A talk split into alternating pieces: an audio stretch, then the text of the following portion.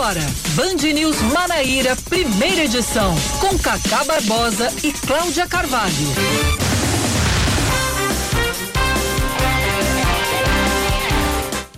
9 horas 26 minutos em João Pessoa, 9 horas 26 minutos na Paraíba. Bom dia, bom dia, bom dia. Que beleza! Hoje é sexta-feira, é dia 27, 27 de agosto de 2021. Está no ar mais um Band News Manaíra, primeira edição comigo, Cacá Barbosa e com Cláudia Carvalho. Bom dia, Cláudia. Muito bom dia, Cacá. Bom dia para todo mundo. Uma ótima sexta-feira fim de semana chegando, mas antes do fim de semana tem muita informação e o que acontece de mais importante na Paraíba você fica sabendo até às 11 horas da manhã. E tem o tradicional e indefectível calendário que nunca falha. Cláudia Carvalho, o que é que tem hoje no seu calendário? Olha, hoje é dia da limpeza urbana. Parabéns hoje... a todos os agentes de limpeza. Com certeza, porque é um trabalho difícil, é um trabalho duro e muitas vezes as pessoas não reconhecem, né? São uns trabalhadores que são em algumas situações tratados como invisíveis, mas são essenciais para a vida nas grandes cidades, nas pequenas cidades, enfim, para todo mundo. E outra coisa, não adianta esse negócio de ficar jogando lixo no chão para garantir o emprego do, do agente de limpeza, não, que não tem graça não, viu? De jeito nenhum, isso aí é malandragem. É, você ajuda o agente de limpeza colocando lixo no lixo, pelo Claro, ele já tem trabalho demais para é, cuidar, né? Amor de Deus. Além do dia da limpeza urbana, hoje também é dia do corretor de imóveis e a gente parabeniza todos os profissionais dessa profissão que agora tem curso superior também, né? Verdade. O, o técnico de transações imobiliárias, né? Inclusive a gente vai conversar hoje com o vice-presidente do Conselho Regional de Corretores de Imóveis da Paraíba pois aqui no é. estúdio sobre esse assunto. Extremamente oportuna essa entrevista e também hoje é dia do psicólogo. Então, parabéns para todos os psicólogos, especialmente nesse momento de pandemia ainda. Estão tendo muito trabalho para organizar Verdade. as nossas ideias, porque é uma situação atípica, é uma situação tensa, e isso leva a, enfim, a vários problemas psíquicos. Danos psíquicos, psiquiátricos. Não, psiquiátricos não, psicológicos. Alguns são psiquiátricos, acaba demandando, né? Acaba demandando psiquiatra, mas é, não é dia do psiquiatra, é dia do psicólogo. Algum, é, algumas vezes os psicólogos até encaminham a pessoa, dependendo do caso, para um psiquiatra. Mas hoje é dia do psicólogo. Dia do Parabéns para todos os psicólogos e as psicólogas da Paraíba inteira. Beijo muito carinhoso pro meu amigo Augusto Vaz, que ah. dentre inúmeras qualidades, também é psicólogo. Exatamente, trabalhou comigo na, na co-irmã, é radialista Isso, também, né? Radialista, professor. É uma pessoa extremamente competente, exatamente, professor e professor. psicólogo, tá bombando nas tá redes. Bombando nas redes Vaz. sociais, Augusto Vaz. Um beijo, Augusto. 929, vamos aos destaques desta sexta-feira, 27 de agosto de 2021. Vamos que vamos! O Procon de João Pessoa notifica 58 postos de combustíveis da capital por aumento no preço dos combustíveis. Eles devem entregar ao órgão no prazo de 72 horas as notas fiscais de compra nas distribuidoras e as notas de revenda ao consumidor. De acordo com o secretário Roger Guerra, essas notificações são referentes aos preços das duas últimas semanas, tomando como base as pesquisas dos dias 11 e 18 de agosto, e que o levantamento da última quarta-feira ainda está sendo avaliado. O titular do Procon JP explicou que se for detectada alguma irregularidade nos aumentos, o estabelecimento está sujeito a multa. A Secretaria Estadual de Saúde distribui nesta manhã para os municípios paraibanos 57.880 vacinas contra a Covid-19. Nessa remessa estão sendo enviadas 14.040 unidades da Pfizer e 43.840 da Coronavac todas elas destinadas para a primeira dose. O estado já conta com mais de 90% da população acima de 30 anos vacinada com pelo menos uma dose ou com o imunizante de dose única. Mais um destaque para você: o governador João Azevedo do Cidadania, governador da Paraíba, João Azevedo do Cidadania, diz que não está discutindo neste momento a composição da chapa majoritária, ou seja, quem vai ser o vice dele nas eleições de 2022. Ele ainda afirmou que qualquer movimentação precipitada ou motivada por projetos pessoais está desautorizada. João declarou que muita gente quer que a chapa seja definida com mais de um ano de antecedência, o que chamou de loucura. A discussão surgiu após aumentarem os pedidos para que o presidente da Assembleia Legislativa, deputado Adriano Galdino, do PSB, seja o candidato a vice de João Azevedo. Galdino, por sua vez, negou que o assunto esteja agora em pauta, ao passo que anunciou, junto com o senador veneziano Vital do Rego, do MDB, o apoio à pré-candidatura do deputado federal Efraim Filho, do Democratas, ao Senado. Vamos com mais um destaque. O gás de cozinha fica 7% mais caro na Paraíba a partir de quarta-feira, com o preço, o preço É quase que preso mesmo, né? O, o, o preço do botijão de 13 quilos pode chegar a 110 reais. Diferente dos últimos reajustes que eram ocasionados por aumentos do preço praticado pela Petrobras, esse é para cobrir custos operacionais. De acordo com o Sindicato dos Revendedores, esses custos são relacionados à inflação e ao dissídio coletivo que prevê o aumento periódico dos salários dos trabalhadores da categoria. Mais um destaque para você, ouvinte da Band News FM. O, após reportagens da Band e da rádio Band News FM com casos de sequestros relâmpago, o Banco Central vai anunciar nos próximos dias mudanças no Pix. Entre outras ações, o BC pre prevê mexer no valor máximo das transações para tentar reduzir a escalada de violência de golpes usando esse tipo de transferência. O mesmo chegou a ser feito no, ano, no passado com os caixas eletrônicos, à época das chamadas saidinhas de banco. As informações foram divulgadas ontem em primeira mão pelo âncora da Band News FM, diretor executivo da Band, Rodolfo Schneider. Inclusive, eu estava chegando em casa quando eu liguei a TV no Datena e ele estava uhum. dando essa informação ontem à tarde. Os bancos alegam que o Pix possui grandes falhas de segurança e por isso vinham pressionando o BC por mudanças no formato. Só em São Paulo, o número de sequestros relâmpago disparou entre janeiro e julho, uma alta de 39% em relação ao mesmo período do ano passado. Destaque do esporte, Cláudia Carvalho, pra gente celebrar nessa sexta-feira. Verdade, começamos muito bem a sexta-feira. O paraibano Petrúcio Ferreira conquista a medalha de ouro na prova dos 100 metros rasos na categoria T47 do atletismo nas Paralimpíadas de Tóquio. Favorito na disputa, Petrúcio cumpriu a prova em 10 segundos e 53 centésimos e garantiu, além da medalha, o recorde paralímpico. Ou seja, ele não correu, ele voou. Voou, é verdade. Quando eu prestei atenção que a prova tinha começado, já tinha acabado. Já acabado. Né? 10 segundos? O bronze também veio para o Brasil com o Washington Júnior com a marca de 10 segundos e 68 centésimos. A prata ficou com o polonês Ma Michal Derru com 10 segundos e 61 centésimos. Agora o Brasil soma 21 medalhas, sendo 7 de ouro, 6 de prata e 8 de bronze, ocupando a 12 posição no quadro geral. Valeu, Petrúcio! 9h30. Foi o nosso porta-bandeira. Foi porta-bandeira. Foi, exatamente. Brasil. Arrebentou. De São José do Brejo do Cruz para o mundo. Para o mundo. 9h34. Band News. Tempo.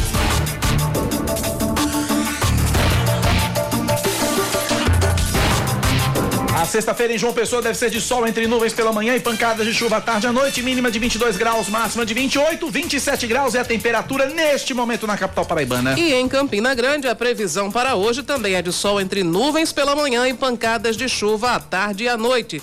A mínima é de 19, a máxima pode chegar aos 27 graus e na Rainha da Borborema, nesse momento, fazem agradáveis e aprazíveis 24 graus. 9:35 na Paraíba. Começando com informação quentíssima, Oscar Neto tem a informação. Bom dia, Oscar. Bom dia, Cacá. Bom dia, ouvintes. Bom dia, Cláudia. Temos uma ocupação agora acontecendo no gabinete do prefeito de João Pessoa, Cícero Lucena. Eita. É o movimento de lutas nos bairros, o MLB, está ocupando o gabinete de Cícero, cobrando cestas básicas para, a, para diminuir a fome. O ato é parte da Jornada Nacional de Lutas contra a Fome e a Carestia. A gente recebeu um vídeo é, de um dos, dos, dos organizadores dessa ocupação que está discussando nesse momento lá no gabinete do prefeito Cícero Lucena. Vamos acompanhar. Vamos ouvir. Esse programa, em todo o país, está fazendo essa jornada de luta que nesse centro administrativo da capital de João Pessoa, nós estamos reunidos para um discutir com o senhor prefeito qual é o problema que ele tem de receber os movimentos sociais, porque há vários dias, há vários meses já pedimos audiência para discutir Bom, a gente tá com um problema no, no, carregamento do vídeo, mas é isso que eles querem. Tem cartazes, eu vejo cartazes, inclusive, reclamando do preço do gás de cozinha. Gás de cozinha cem reais, não. Tem várias, várias reivindicações aí desse movimento que, neste momento, ocupa o gabinete do prefeito Cícero. Isso é em Água Fria ou é no, ou é no Passo é Municipal? Centro administrativo. Centro administrativo em Água Exatamente, Fria, né? No gabinete do prefeito. Gabinete do prefeito Cícero Lucena. Tá aí, portanto, a informação é pessoal aí cobrando cestas básicas, situação realmente bastante difícil. Vamos bastante procurar complicada. a prefeitura, a Secretaria de Desenvolvimento Humano, não é? É. Ou não? É, é É desenvolvimento social. Social, social. Ah, esse é 10, é isso Ah, mesmo. A É desenvolvimento SEDES. humano é, é do, É do Estado. Estado, é. Exatamente. Vou procurar para saber é, de alguma posição, mas a, a- a ocupação continua por lá até o momento. Mais informações durante a nossa programação. Vamos saber quem, é o secretário. Felipe Leitão, se Felipe Leitão, né? Felipe Leitão, secretário. Essa história de cestas básicas, Cláudia, todos os dias, não tem um dia que não aconteça não. Todos os dias eu recebo no, no, no, no Brasil Gente Paraíba, no WhatsApp do programa, é, mensagens de telespectadores na TV reclamando, cobrando, seja da prefeitura ou seja do governo do estado, aquelas cestas básicas que foram prometidas aos estudantes. Também eu recebo muita cobrança. Realmente, a- o clamor do povo nesse momento realmente tem sido cesta básica. Por isso que os, o- os manifestantes estão lá ocupando, o pessoal do MLB está ocupando neste momento é, o gabinete do prefeito Cícero Lucena no Centro Administrativo Municipal, no bairro de Água Fria. Obrigado, Oscar, pela informação. 9 da manhã, 37 minutos agora na Paraíba. 937 9911 9207 é o nosso WhatsApp. 9911 9207 é o WhatsApp da Band News FM. A gente segue com o nosso Band News Manaíra, primeira edição, trazendo informações para você é, aqui no nosso noticiário local. 937 agora, Cláudia Carvalho, vamos falar do bebezinho? Vamos falar do caso, a verdadeira Da saga, né? da Ana é, Vitória. É uma recém-nascida Ana Vitória que pode se tornar Luna, né? Tem mais Só um informações, minutinho, Oscar Oscar, tem atualização da história do gabinete, é isso? Temos sim. Pois não, vamos lá. É, Eles vão entrar em uma reunião agora no gabinete com o prefeito Cícero Lucena para O resolver prefeito a vai conversar então. Exatamente. Bacana, bacana, bacana. Tranquilo. Pelo menos o prefeito disposto a, a, a- a conversar, a dialogar. Vamos lá, Cláudia, a informação da, da, da- da Ana Vitória, a bebezinha que foi abandonada lá no Varadouro. Então, que pode inclusive mudar de nome, né? É, pode, pode se Porque chamar a- Luna, né? Exatamente. A, a mãe da, da menina, ela prestou depoimento ontem de manhã e a justiça agora vai analisar para onde será encaminhada a menina que foi abandonada em uma calçada eh, de uma vila no Distrito Mecânico aqui em João Pessoa. A mãe já adiantou que está arrependida, diz É. que agiu por desespero e que quer de volta a filha, mas isso aí é um caso para a justiça resolver. Leandro Oliveira traz para a gente agora todos os detalhes dessa história. A bebê batizada temporariamente de Ana Vitória foi encontrada na rua, na tarde da última segunda-feira, em uma calçada no bairro Varadouro. Uma moradora ligou para a polícia que avisou ao conselho tutelar, encaminhando a recém-nascida para a maternidade Cândida Vargas. Vitória está com 2 quilos e 600 gramas e tem 47 centímetros de comprimento. A bebê, que agora não corre risco de morte, antes foi levada para a UTI. Ela estava quieta, vestida, perfumada e com um pequeno terço religioso. Nesta quinta-feira, a mãe, uma jovem de 19 anos, prestou depoimento na delegacia e disse estar arrependida por ter abandonado a criança. Não queria fazer isso, mas por medo de nossa, minha família aceitar. O julgamento também desse povo estava muito julgando muito. Ela chorou durante toda a entrevista e, em poucas palavras, disse querer a filha de volta. E eu quero muito ela de novo. A delegada de crimes contra a infância e juventude, Joana Dark, revelou que a irmã da jovem a reconheceu no vídeo de um circuito de segurança divulgado nessa semana. Após uma conversa em família, a mãe decidiu ir até a delegacia. Eu fiz a escuta dela, da irmã, que foi quem reconheceu no vídeo, e da avó. Na verdade, houve o abandono de incapaz, né? Eu tenho que apurar isso. Que houve o abandono. No momento que se abandona uma criança, ela corre todos os riscos, né? Mesmo a mãe tendo ficado vigilante por fora, mas poderia ter aparecido ali alguma coisa que viesse pôr aquela, a vida daquela criança em risco, né? No vídeo que circula nas redes sociais, a jovem está com a bebê no colo, procurando o melhor momento para deixar a criança na calçada com um beijo de despedida. Caso consiga a guarda da filha, a jovem vai colocar o nome de Luna. O juiz especialista no assunto, Adailton Lacê, disse que, segundo o Código Penal, abandono de incapaz é crime. Ele ainda acrescentou que uma criança não pode, em hipótese alguma, ficar sozinha, principalmente um recém-nascido. Uma equipe técnica do TJ vai avaliar as condições que o abandono aconteceu e se a mãe tem estrutura emocional para a maternidade. É, eu continuo, agora mais que nunca, não julgo. Sou incapaz, não consigo julgar, acho que não devemos. Digo, estou insistindo nessa tecla, Cláudia. Não se deve julgar uma situação dessa. Situação de, de, de- de- difícil, cada um. Eu disse ontem, cada um sabe no- onde o sapatinho aperta, né? E O outro ouvinte aqui tá dizendo aqui, ó, cada um sabe a cruz que carrega, que a justiça decida o que seja melhor pra criança. Exatamente. Eu disse isso ontem até na TV, eu digo, olha, que seja o melhor pra criança. É o que interessa, é o bem-estar da menina.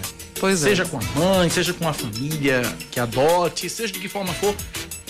O ideal é a criança. Como o caso está nas mãos do doutor Adailton Adailton Lacê. E doutor Adailton Lacê é de uma é, é, é, coerência e de uma honestidade muito grande e é, é um, e é um homem justo, eu tenho certeza que o melhor para essa menina vai ser feito, eu não tenho a menor dúvida disso. Pois é, há uma informação adicional que eu acho que é importante nesse caso. Ontem eu tive acesso, inclusive, a prints de conversa, Cacá também teve. Também mostrei, mostrei né? anteontem no Exato. Presidente. De, de uma conversa que a, a, a mãe da, da menina teve com uma, uma moça que estava na, na maternidade quando ela foi dar à luz. E nessa conversa, que foi tida depois de sair da maternidade, ela disse que não teve. Não foi uma gravidez planejada, que ela teria sido vítima de um estupro, né? Então. É um, um trauma, sem dúvida, e aí esse processo todo vai ser analisado pela justiça, mas é importante que a gente considere todos os dramas que permeiam essa história, não apenas a situação da menina que realmente foi deixada numa situação é, é, muito perigosa, porque totalmente desprotegida. Graças a Deus foi, foi acolhida por uma senhora, uma aposentada, que levou para dentro de casa, chamou o conselho tutelar, as autoridades e tal. Ela está bem de saúde, já saiu da, da- do hospital, né? E agora é isso que Cacá disse. Vamos esperar que o melhor para essa criança seja Não, eu falei, eu providenciado. foi, foi um ouvinte aqui que disse isso, que seja o melhor para a criança. Exatamente isso. É isso que a gente deseja, é isso que a gente possa. 9 horas 43 minutos na Paraíba, 9h43, 9911-9207 é o nosso WhatsApp, 9911-9207. Muitos ouvintes aqui, e, a gente, e Cláudia acabou de responder, só para colocar a coisa é, é bem, bem organizada, muitos ouvintes aqui perguntando com relação ao pai da criança, por que, que não entregam a criança ao pai? Porque a criança foi, a, a, a- a jovem foi estuprada. É, é, a delegada Joana Dark, que tomou o depoimento dela ontem de manhã, disse que ela não falou sobre quem seria o pai. Aham. né? Não deu Mas isso essa informações. testemunha nessas mensagens que Cláudia É. acabou de relacionar que a, a, a jovem foi vítima de estupro. Né? Por isso que, que, que ninguém vai ninguém tá indo atrás do pai. Porque nem vale a pena, né? Se for vítima, de fato. Na verdade, tem que ir né? atrás pra puni-lo Tem que ir atrás pra estupro. puni-lo, né? Mas não pra É. deixar a criança com Não, ele. aí não. Aí, Né? Aí sem história. condições. É outra história. 944 na Paraíba, vamos a Brasília. Fernanda Martinelli, direto da capital federal, trazendo informações pra gente aqui na Band News FM Manaíra. Informações sobre as mudanças no Código Eleitoral que podem deixar, atenção, o ex-juiz Sérgio Moro fora da disputa presidencial em 2022. Fernanda Martinelli, é você, bom dia. Oi, Cacá. Bom dia a você, Cláudia. Bom dia a todos os ouvintes. É isso mesmo. De última hora, o novo Código Eleitoral, que seria votado essa semana que passou no plenário Ulisses Guimarães, acabou inserindo o dispositivo no texto, dizendo que magistrados, é, integrantes das polícias federal, rodoviária federal, ferroviária federal, integrantes das guardas municipais e também das Forças Armadas não poderão participar das eleições a menos que tenham se afastado das suas funções definitivamente cinco anos antes do pleito eleitoral. Como há uma pressa do presidente da Câmara, Arthur Lira, para que esse novo Código Eleitoral seja votado e já passe a valer para 2022, isso faria com que o ex-juiz Sérgio Moro que teve já o seu nome cotado para ser candidato à presidência da República ou para outro cargo eletivo, não consiga participar das eleições do ano que vem.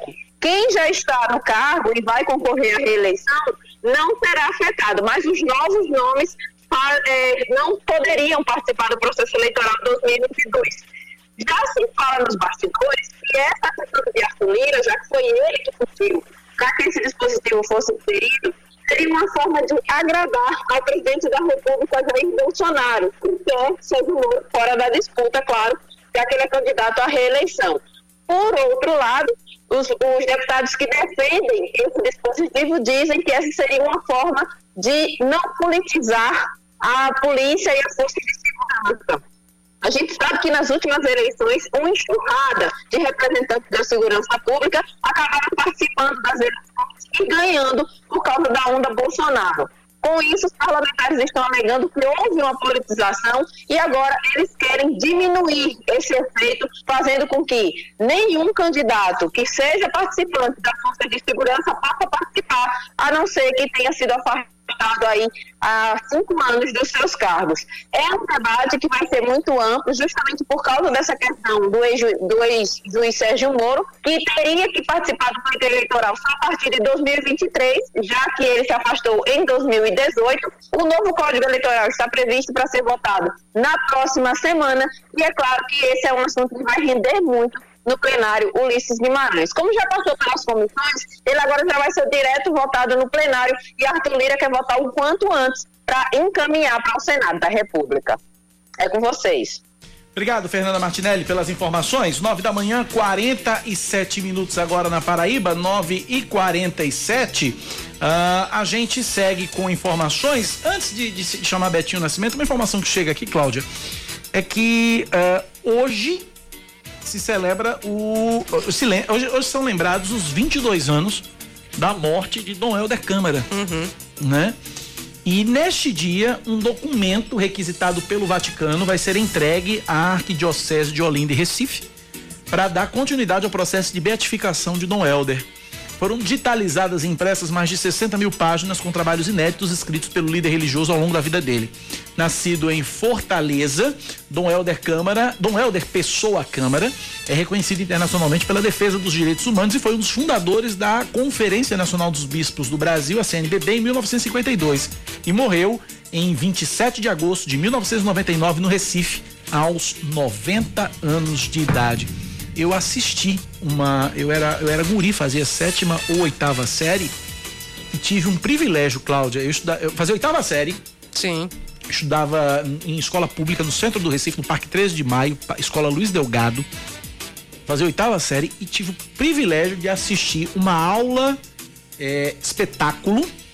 Uma aula espetáculo com quinteto violado e Dom Helder Câmara no Teatro Guararapes, no Centro de Convenções, no Recife. 1992. Realmente foi imperdível, né? Foi um, eu me arrepio só de lembrar. Era, era uma campanha, era uma, o tema era Ano 2000 sem miséria, que era uma das bandeiras que Dom Helder Câmara levantava, né? Ah, é, ele desejava, ele sonhava que chegássemos ao ano, ao ano 2000 com a miséria erradicada nesse país. E foi uma coisa linda, eu não esqueço mais nunca, foi um dos momentos mais mágicos e incríveis que eu tive o privilégio de vivenciar fui é, com a turma da escola, foi um projeto do governo de Pernambuco, 1992, Cláudio. Foi um, um projeto do governo de Pernambuco, da Secretaria de Educação de Pernambuco, que levou alunos de escolas públicas é, do Recife para o Teatro Guararapes, o Centro de Convenções. Teatro Guararapes lotadíssimo, tem lá seus quase dois mil e tantos lugares. E, está, e, o, teatro, lotadíssimo para esse essa aula espetáculo com Quinteto Violado e Dom Helder Câmara, eu não esqueço mais nunca.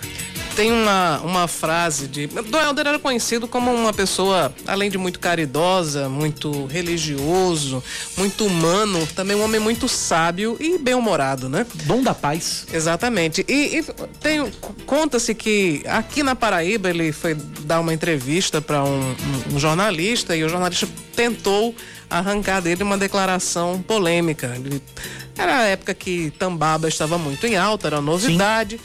Então ele chegou para o, o Dom Helder e disse: Dom Helder, o que, é que o senhor acha desse povo que, que quer andar pelado na praia? Ele disse: Meu filho, eu não me preocupo com quem tem roupa e não quer usar. Eu me preocupo com quem não tem e quer se vestir. Perfeito. Perfeito. Matou. Fala, Oscar.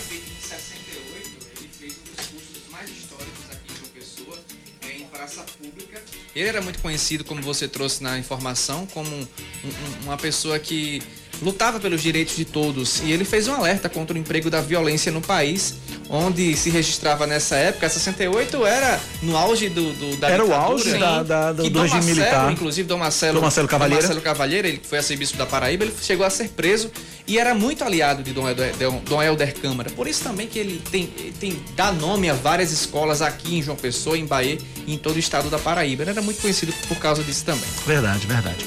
9 da manhã, 51 minutos, 9 e 51 Vamos agora falar de vacinação, tá? Não, peraí. Roger Guerra, Procon? Ah, ok, tá bom. É porque você apontou pra cá, eu achei que. que ia seguir. É, o, é a história dos postos, né? Isso. Muito bem, estamos com o secretário do PROCON de João Pessoa, Roger Guerra, para conversar com a gente sobre esses postos, mais de 50 postos autuados em João Pessoa por reajuste no preço dos combustíveis. Secretário, bom dia, bem-vindo à Rádio Band News. Bom dia, Cacá. Bom dia, consumidores pessoenses. É um prazer estar novamente aqui esclarecendo algumas dúvidas e ações do PROCON em benefício da população. Vamos lá então, secretário. Quantos postos efetivamente foram autuados é, em João Pessoa pelo PROCON municipal e, e, em que consiste essa autuação? Veja bem, Cacá, é, nós temos 110 postos em João Pessoa. O último aumento da Petrobras foi divulgado no dia 12 de agosto do corrente ano. Então, já na pesquisa entre uma semana e a, a semana anterior e a semana passada, nós já vimos chegar às bombas os valores correspondentes a esses reajustes. Acontece que na semana passada, inúmeros postos, quase metade, mais da metade dos postos de João Pessoa, 58 no total, praticaram um segundo aumento. Eles aumentaram na primeira oportunidade e aumentaram novamente. Então são é, 58 postos notificados. Notificados para apresentarem as notas fiscais de compra e de venda para justificar esse segundo aumento praticado, vez que não houve aumento oficial. Agora, é, essa notificação consiste em que eles vão ter que apresentar notas fiscais das distribuidoras e as notas fiscais aos, aos consumidores também para poder fazer isso, a comparação. A é nota, é isso? E quem é que faz essa comparação? O PROCON? Como é que funciona? Isso. Eles entregam durante 15 dias, pelo prazo de 15 dias, é, em 72 horas, as notas fiscais de todo o combustível comprado junto às distribuidoras e o cupom fiscal emitido para o consumidor dia a dia. Então, o PROCON consegue saber por quanto ele comprava, qual o estoque dele, quando foi renovado esse estoque e quanto era vendido ao consumidor dia a dia. Quando houve aumento, quando deixou de haver, quando houve redução. É, então, o PROCON tem como fazer essa planilha e esse acompanhamento dos valores e dos eventuais aumentos para é, identificar eventual irregularidade. Cláudia. Roger, quando é que o consumidor deve acionar o PROCON, deve, enfim, encaminhar alguma queixa? Porque os, os aumentos, os reajustes de combustível se tornaram quase que semanais, as, as semanas, inclusive, que a, a, a, variação mais de uma vez. Quando é que cabe a reclamação ao PROCON? Isso. Na verdade, o consumidor deve sempre que entender que houve um aumento injustificado, ou seja, se você não teve um aumento oficial da Petrobras, ele deve entrar em contato com o PROCON e é isso que ele está fazendo. O consumidor de João Pessoa está começando a ter a consciência da sua importância na, na, fiscalização por parte do PROCON. É muito difícil o nosso trabalho desde o início desse ano, porque estamos vivendo uma condição atípica de aumentos sucessivos em patamares muito altos e a população às vezes não entende por que, que o PROCON não consegue atuar de forma a reduzir os preços. É difícil, não é o nosso papel é, limitar preço, nosso papel é só evitar, impedir é, o aumento abusivo, a prática de, de, aumentos injustificados. Então, o PROCON, através do WhatsApp é, é, ao, ao, consumidor, ele oferece a oportunidade do consumidor reclamar não só de preço, mas reclamar também de quantidade de, de, de, da vazão de cada bomba, reclamar de algum tipo de serviço é, prestado de forma é, irregular por parte dos postos de gasolina ou de qualquer empresa. Nosso WhatsApp é 986650179. Repetindo, 986650179. O consumidor pessoense pode ter um canal aberto de diálogo com o PROCON de uma pessoa. Eu tenho aqui, uma eu tenho aqui um ouvinte aqui que é, tem uma, uma, uma, reclamação com relação a, a, a, ao procedimento de alguns postos. Queria que o senhor ouvisse e trouxesse aí sua, sua, seu, sua, sua posição com relação a esse assunto. Vamos ouvir. Bom dia, Cacá. Bom dia, Cláudio e ouvintes da Band News. É, eu tenho uma dúvida em relação ao que fazer em relação a, ao posto de combustível negar o abastecimento do de um de um de uma garrafa é, pelo legalizada pelo Inmetro. Quais são as providências para ser tomada? É o seguinte, secretário, ele está desconfiado, ele mandou depois por escrito aqui, ele está desconfiado que está sendo enganado na bomba. E aí ele comprou uma garrafa de 5 litros, é um garrafão de 5 litros para comprar o combustível, garrafão regulamentado pelo Inmetro, e alguns postos não estão aceitando colocar o combustível nesse garrafão regulamentado pelo Inmetro. Como é que, que, que nesse caso o PROCON pode agir, secretário? Não, vamos lá, Cacá. É, todos os postos de gasolina, eles obrigatoriamente têm que ter um vasilhame, um garrafão de 20 litros de combustível, é, regulamentado inclusive com um selo anual do Inmetro. Esse garrafão é obrigatório não só ter no posto, como um simples pedido do, do consumidor, o posto é obrigado a ele, o profissional dele, encher esse garrafão para que o consumidor possa aferir a, a, o teste de vazão que nós chamamos, né? A quantidade de bomba que está saindo é, na, na, enfim, de cada, a quantidade de combustível que está saindo de cada bomba. Então, só esse garrafão é capaz de fazer essa aferição em razão das medidas técnicas que tem que ser 20 litros, tem que ser nesse, nesse recipiente, digamos assim. Esse recipiente de 5 litros que o consumidor se refere aí com, com o selo do Imetro é o, é o vasilhame que é possível você comprar combustível sem ser colocando diretamente no veículo. Então você pode comprar esse garrafão específico para essa compra, digamos assim, delivery. E quando o posto se recusa a usar esse garrafão para essa finalidade? Não, ele não pode se recusar, é obrigação dele, é obrigação do posto fazer o teste de vazão na frente do consumidor e quando esse consumidor exigir, e também fazer o teste de qualidade da mesma forma quando o consumidor assim o, o, o exigir, o pedir. Então, é obrigatório não só ter o recipiente no posto, quanto realizar o teste assim que o consumidor pedir. Se esse consumidor que mandou o recado agora é, desejar saber se, se o posto está agindo corretamente ou não no que tange a quantidade de combustível que sai da bomba, basta ele ir até o posto e pedir o teste de vazão que ele é feito na hora. Se ele, o posto se recusar, ele reclama no PROCON porque a irregularidade está consumada. Agora, secretário, tivemos aí a notificação, 58 postos notificados. Ato contínuo, eles devem apresentar as notas é, e o PROCON deve fazer essa comparação entre compra e venda. A minha pergunta é a seguinte: qual é o próximo capítulo? Em encontradas essas irregularidades, quais as penalidades que os postos estão suspensos, é, sujeitos? Apenas multa? E o preço baixo é, ou não? É. Na, ver, na verdade, o que nós a, a, é, autuamos é com relação à multa. Nossa, nosso papel é multar o posto que, que, que é, efetivou um aumento irregular. Ocorre que, se esse posto foi constatado que aquele posto realizou um aumento irregular, levou, foi multado e na próxima fiscalização, 15 dias depois, nossa fiscalização retorna lá. Se ele não reduziu o preço, ele será multado novamente, dessa forma ainda mais pesada, né, de forma ainda mais gravosa, em razão da reincidência. Qual o valor dessa multa hoje, hein, secretário? Perdão?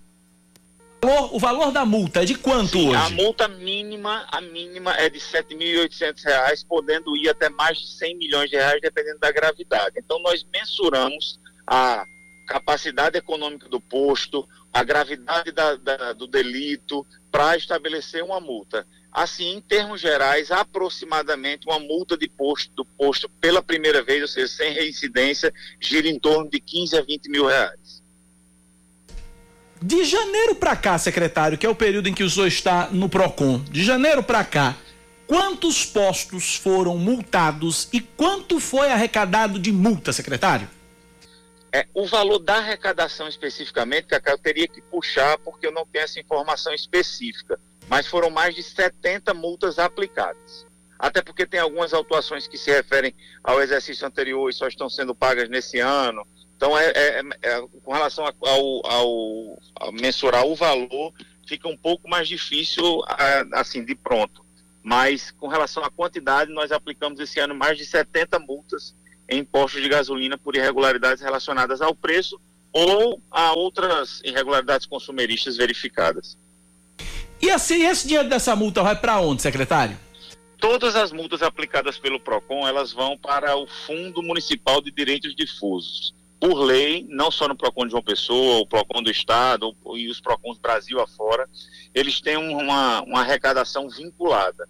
Todo o dinheiro que o PROCON arrecada com multa, 30% vai para a conta geral da Prefeitura e 70% vai para esse fundo que é gerido pelo Conselho Municipal de Direito do Consumidor, a fim de, de, de dar destinação, que pode ser em benefícios e programas relacionados ao direito do consumidor ou outras destinações é, administrativas do órgão, ou que esse é o nosso objetivo principal à frente do órgão, de dar destinação que dê retorno à sociedade, ou seja, que o dinheiro volte para a sociedade em forma de é, cidad garantia de cidadania, em capacitação, em bolsas é, para educação financeira, educação para o consumo.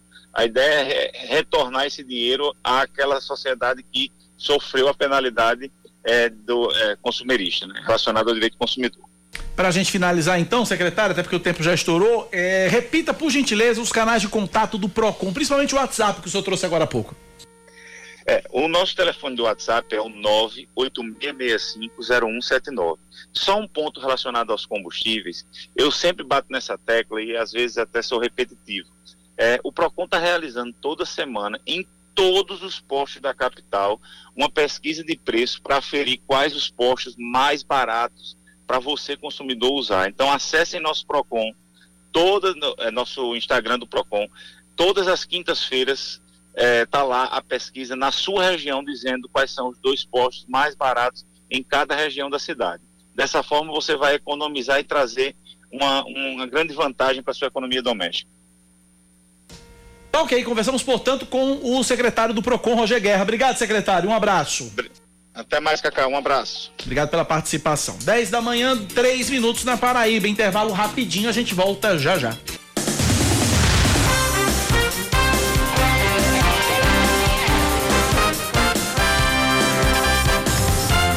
10 horas e 4 minutos, nós estamos de volta com o Band News Manaíra, primeira edição. Na campanha de vacinação contra a Covid-19 em João Pessoa, segue aplicando a primeira dose em adolescentes com deficiência e comorbidades a partir dos 12 anos, também grávidas e puérperas, e retoma a vacinação do grupo de 18 anos ou mais. Também continua com a segunda dose para quem tomou os imunizantes Coronavac, AstraZeneca ou Pfizer.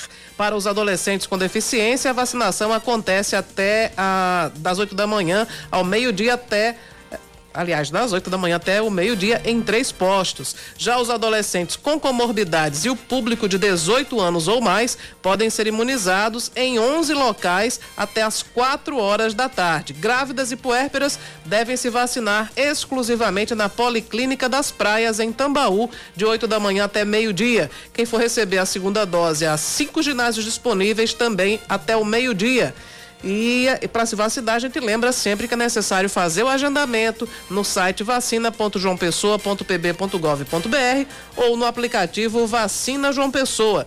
Dúvidas no cadastro ou no agendamento podem ser tiradas pelo e-mail vacinajp@gmail.com ou pelo telefone 98600 4815 de 8 da manhã até as 5 horas da tarde. A Prefeitura de Campina Grande já planeja a realização em 2022 do maior São João do mundo. De acordo com o prefeito Bruno Cunha Lima, tudo vai depender da superação da pandemia e, justamente por isso, deve ser realizada uma série de eventos teste até que a programação oficial seja é, consolidada. Para isso, já se estuda a realização de um show com um artista nacional, porém com a presença de público em mesas separadas e cumprindo o devido distanciamento. Em Campina Grande já está havendo a liberação gradual dos eventos, com público máximo de 300 pessoas, e nos próximos dias deve ser apresentado um cronograma para o aumento desse limite de público.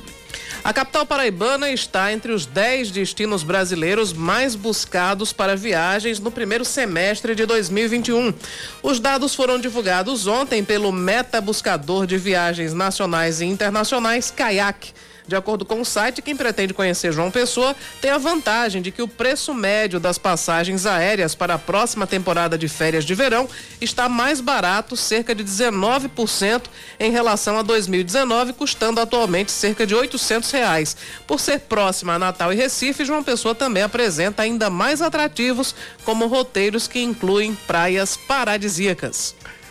A Capitania dos Portos emite um alerta de ressaca em todo o litoral paraibano, válido até às nove da noite de amanhã. De acordo com a Marinha, as ondas podem chegar aos dois metros e meio de altura. A recomendação é para que embarcações é, pequenas evitem sair ao mar durante esse período. As maiores devem ter atenção redobrada em relação ao estado dos motores e itens de segurança e salvamento. Além da Paraíba, o alerta se estende da costa de Natal, no Rio Grande do Norte, até o Conde, na Bahia. Em depoimento à Polícia Federal, o cantor Sérgio Reis nega ter participado da organização de atos antidemocráticos e afirma que não teve a intenção de convocar ataques a ministros do Supremo Tribunal Federal. Internado, o cantor foi ouvido ontem por videoconferência, depois de ser alvo de mandados de busca e apreensão por ordem do STF na sexta-feira da semana passada. A operação foi deflagrada depois de um áudio de Sérgio Reis circular nas redes sociais e nesse áudio ele defendeu defendia a paralisação de caminhoneiros para pressionar o Senado e afastar integrantes da corte. Destaque do esporte agora aqui na Band News. A CBF muda para o dia 19 de setembro, um domingo, um jogo entre Botafogo e Jacuipense pela penúltima rodada da primeira fase da Série C do Campeonato Brasileiro. Local e horário permanecem os mesmos, 8 da noite no estádio Almeidão. Inicialmente a partida seria no dia 17, uma sexta-feira. Antes, neste domingo, o Belo vai até Teresina para enfrentar o Altos do Piauí pela 14 rodada, a partir das 4 da tarde. A Rádio Band FM Manaíra transmite o jogo a partir das 3h20, com a narração de Yuri Queiroga, comentários de Raíssa Guglielmi, reportagem de Caio Guilherme e eu, Cacá Barbosa, no plantão. 10 da manhã, 9 minutos na Paraíba, 10 e 9. Quando o Oscar chega aqui no estúdio, porque tem novidade. Diz aí, Oscar. Temos atualização daquela ocupação que está acontecendo lá no, no, no, Centro Administrativo Municipal, né, no gabinete do prefeito Cícero. Os representantes do MLB, Movimento Luta nos Bairros, estão reunidos agora com o secretário de Gestão Governamental, o Diego Tavares, e também com a secretária de Habitação do município, a Socorro Gadelha. Estão reunidos agora, então, é, depois dessa reunião está prevista aí a desocupação do gabinete do prefeito. É, Cláudia, só me confirma, Diego Tavares é gestão governamental. Gestão, gestão governamental. Foi nosso entrevistado ontem na, no Muito Mais. Política, e articulação né? política, exatamente. exatamente. Tava ontem no Muito Mais, né? Tava, exatamente. Foi o nosso entrevistado ontem. E aí, o que é que ele trouxe de novidade ontem? Bom, ele, ele falou sobre, enfim, várias obras, várias metas aí da prefeitura, enfim, disse que não tem uma prioridade exatamente, mas que há muitas ações sendo, sendo realizadas e disse que o prefeito não está pensando em eleições, não quer antecipar essa discussão. Aproveitei também para perguntar o que é que faz a gestão governamental e faz um bocado de coisa, na verdade. Né? Ele atua como chefe de gabinete do prefeito, nesse caso, é, é basicamente essa atribuição que ele está exercendo, né? Porque Diego foi designado como, enfim, é uma função de chefe, chefe de gabinete, substituiu o prefeito em algumas negociações, é isso que ele está fazendo agora. Enfim, também é, é, defendeu o nome de Agnaldo como é, possível candidato ao Senado na chapa de João, mas disse que Agnaldo tem serviços prestados, tem currículo para disputar qualquer cargo. Basicamente foi, foi por aí. Muito bem. 10 e 10 na Paraíba, 10 da manhã, 10 minutos. Cláudia, você tem informações da Operação Calvário? Tem, tem uma novidade hoje uhum. sobre a Operação Calvário, que foi uma decisão do desembargador Ricardo Vital. Uh, sobre. Na verdade, ele determinou o desmembramento da, da, do processo da Operação Calvário, porque tem alguns, alguns réus que eles perderam a condição de foro privilegiado, então a investigação vai seguir com juízes de primeira instância.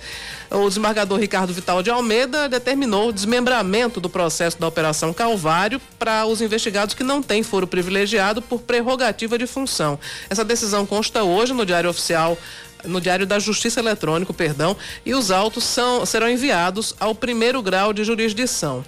E o, o esse encaminhamento para o juizado de primeiro grau está feito em relação a alguns acusados. Por exemplo, Estão nessa lista Márcia Lucena, Valdson Dias, Gilberto Carneiro, Coriolano Coutinho, Edvaldo Rosas, Aracilba Rocha, Ivan Buriti, Francisco Ferreira, Neisso Assuna, Gel Luiz de Souza Fontes, Bruno Miguel Teixeira de Avelar Pereira Caldas, Jair Éder Araújo Pessoa, enfim, tem uma relação de pessoas, Maria Laura uh, Caldas de Almeida Carneiro, enfim, tem José Arthur Viana, Vladimir Neiva. Muitos desses ex-secretários da gestão de Ricardo. Né? Exatamente. Esses aqui vão para o primeiro grau. Uhum. Né? Na, na, decisão também, o desembargador determinou a prorrogação da competência do Tribunal de Justiça quanto a determinados acusados sem prerrogativa funcional. Então, mesmo sem mandato, esses processos continuam sendo acompanhados e tendo como relator Ricardo Vital. E aí entram Ricardo Coutinho, continua com Ricardo Vital, assim como Daniel Gomes, que era o, o chefe da Cruz Vermelha, Cláudia Veras, que foi secretária de Saúde, e Livânia Farias, além da competência originária também referente às deputadas estaduais Estela Bezerra e Cida Ramos. A decisão teve por base, segundo o desembargador, a jurisprudência do STF. Ele diz que havendo detentores e não detentores de prerrogativa de foro na mesma investigação criminal, a jurisprudência orienta uh, no sentido de proceder o desmembramento como regra com a ressalva do co-investigado relativamente ao qual imbricadas a tal. Enfim, é uma, um juridiquês aqui que fica meio difícil de, de entender, Traduzir. mas, mas é, é, basicamente isso. Ele, ele encaminhou para o primeiro grau os processos de parte dos réus da Operação Calvário, mas manteve com ele uma outra parte que inclui Ricardo Coutinho, Daniel Gomes, hum, Livânia Farias. Os grandes. É, eu não entendi por que ele manteve também Cláudia Veras, né? Porque Cláudia Veras já, enfim, saiu da secretaria já faz um, um bocado uhum. de tempo e não chegou a ser presa, se bem que houve mandado na época, mas ela não foi, ela não estava no estado e depois ela não foi, não foi presa e não, não houve também nenhuma decisão é, após essa data e a gente tenha tomado conhecimento tenha sido divulgada contra Cláudia Veras. Livânia Farias é uma peça-chave, né? Porque é uma delatora que trouxe muitas informações, foi a primeira, né?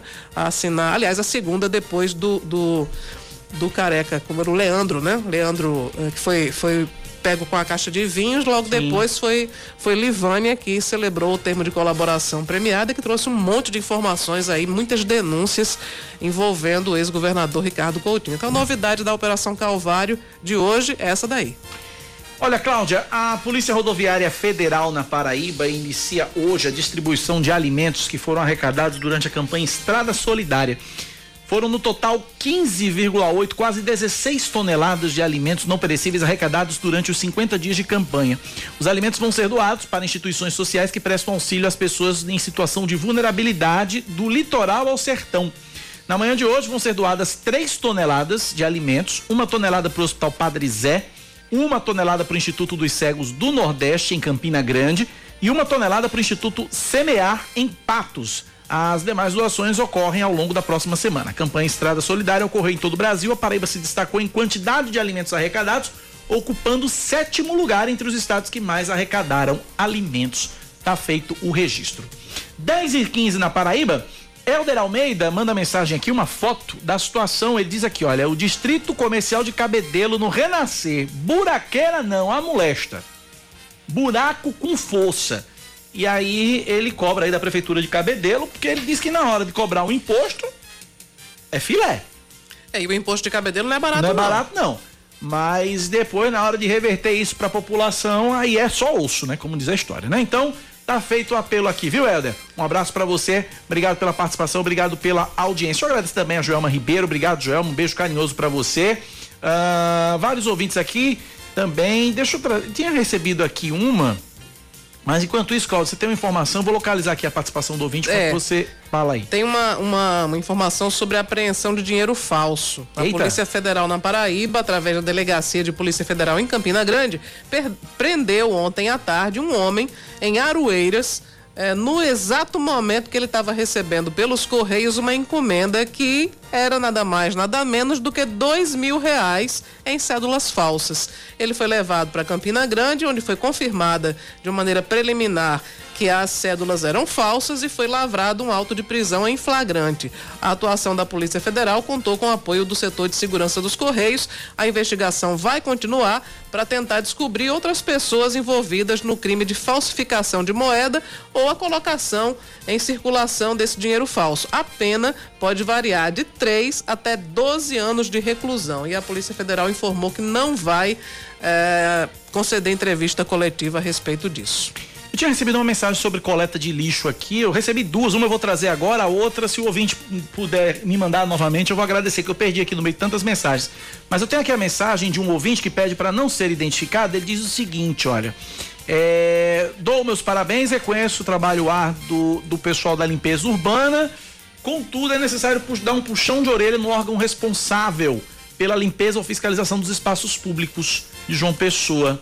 Ele disse que no último dia 18 mandou mensagem aqui pra gente é, de um serviço de limpeza é, aqui em João Pessoa, mas estão deixando os resíduos em áreas potenciais para acidentes, principalmente com ciclistas e pedestres. E aí ele menciona aqui a Avenida Hilton Souto Maior, após o centro hípico da Paraíba, como quem vai para a Praia da Penha. Diz que tem tuia de lixo em pontos da ciclovia, considerando considerável espaço, reduzindo um espaço de forma considerável e que esses resíduos podem causar um acidente sério. São montinhos de 20 a 30 centímetros ou de, de altura, 40 a 60 centímetros de diâmetro. É, atualmente são quase imperceptíveis a menos de 50 metros de distância. E aí tem um agravante que depois vem uma descida e depois uma curva. E aí ele chama a atenção que realmente a Ailton Souto Maior é uma das avenidas que vai do começo ao fim, tem ciclovia em condições precárias. Eu não pedalo pela Ailton Souto Maior, não faz parte do meu trajeto, mas já me reclamaram várias vezes que Ailton Souto Maior é um, uma ciclovia, assim como a Tancredo Neves também, que está bem sofrida. É, e aí ele diz que na ladeira do José Américo Mangabeira, aí é que a situação é lastimável. Tá feita aqui a denúncia, o ouvinte pediu para não ser identificado e assim está feito. É, também tem aqui, ó, outra ouvinte, moradora de Mangabeira 1, diz que há muito tempo tem problemas devido a árvores, pedindo poda, poda de árvores. É, também pediu aqui para é, reparar a iluminação do poste que está queimada dois dias. Não e aí, a, e, aí ele pede também poda na Hilton Souto Maior, porque as copas das árvores estão prejudicando a iluminação e o pó, a, a localização precisa eu não entendi, foi nada aqui, mas vamos aqui. A localização precisa, o problema está na rua Francisco Augusto Fernandes, na altura do número 72. Começa entre a esquina com Alfredo Ferreira da Rocha e vai até a esquina da churrascaria Dona Fafá. Diz que desde 22 de fevereiro pede isso, laudo 184, e nada foi feito por parte da prefeitura. Eu acho que eu entendi aqui, tá meio assim, mas tá feito o registro, tá lá, tá lido aqui o recado. Obrigado aí ao ouvinte que manda mensagem pra gente. 10 e 19, vamos pro intervalo, Cláudia? Vamos lá, a gente volta já já com muito mais informação aqui na Band News Manaí. Já já a gente fala de vacina. Tem vacinação hoje, pessoal com 18 anos ou mais. Já já a gente traz detalhes aqui na Band News FM. 10 e 21. Ministério da Saúde orienta que o governo do estado e as prefeituras paraibanas não vacinem adolescentes de 12 a 17 anos antes de concluir a aplicação da primeira dose na população adulta. De acordo com a secretária nacional de enfrentamento à Covid-19, Rosana Leite de Mello, por mais que estados e municípios tenham autonomia, o Programa Nacional de Imunizações deve ser respeitado. Uma queima de etapas pode provocar falta de doses para grupos mais vulneráveis e um risco para a efetividade da campanha de vacinação. A recomendação foi dada durante reunião entre as com a Secretaria Estadual de Saúde e com membros dos Ministérios Públicos Federal, Estadual e do Trabalho.